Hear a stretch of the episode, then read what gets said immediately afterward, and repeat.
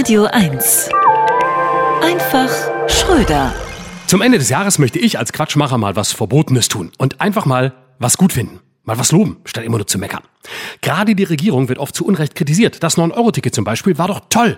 In überfüllten Zügen, schwitzigen Körpern ins Gesicht gucken und an ihnen riechen. Super. Züge waren natürlich heillos überfüllt. Das Schönste, Fahrgäste musste die Bahn bitten, Fahrräder zu Hause zu lassen und stattdessen dann wohl besser vor Ort ein Auto zu mieten oder mit dem Taxi zu fahren, um direkt alles, was man mit dem 9-Euro-Ticket an Sprit gespart hatte, wieder in die Luft zu blasen. Und jetzt kommt der Nachfolger, das 49-Euro-Ticket. Das lief wohl unter dem Motto 9 aus 49. Das muss dieser berühmte Inflationsausgleich sein, von dem immer alle reden.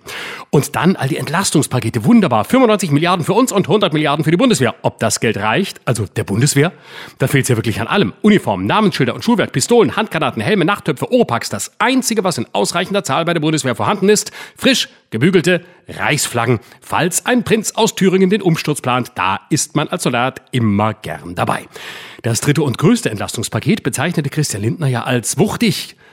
Wuchtige Pakete aber, das sind doch diese Riesendinger, die nur Leute kriegen, die offenbar das Internet leer bestellen wollen. Wuchtig ist eher schwer und damit wohl das Gegenteil von entlastend. Das ist so paradox, wie wenn Christian Lindner gesagt hätte, der kommende Winter wird auf erleichternde Weise hart.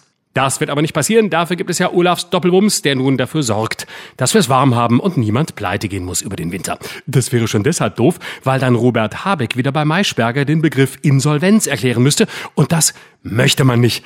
Einfach, weil er mir dann immer so leid tut. Er sieht dann immer aus wie ein Robbenbaby kurz vor der Keulung. Was gab's noch Schönes? Boris Johnson ist weg. Yes, no, oh, yeah. Der Louis de Funès des 21. Jahrhunderts. Der neue Mr. Sunak dagegen ist der Knaller. Ich mag den wirklich. Der wusste schon früh, was er will. In seinen 20ern Millionär sein, in den 30ern Abgeordneter, in den 40ern Minister und in den 50ern Regierungschef. Jetzt ist er mit 42, also früher dort, wo er später hin wollte.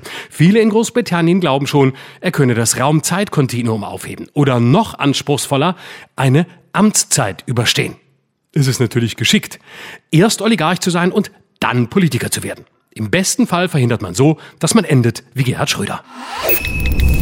Übrigens, diesen Beitrag finden Sie in der ARD Audiothek. Im Podcast Einfach Schröder.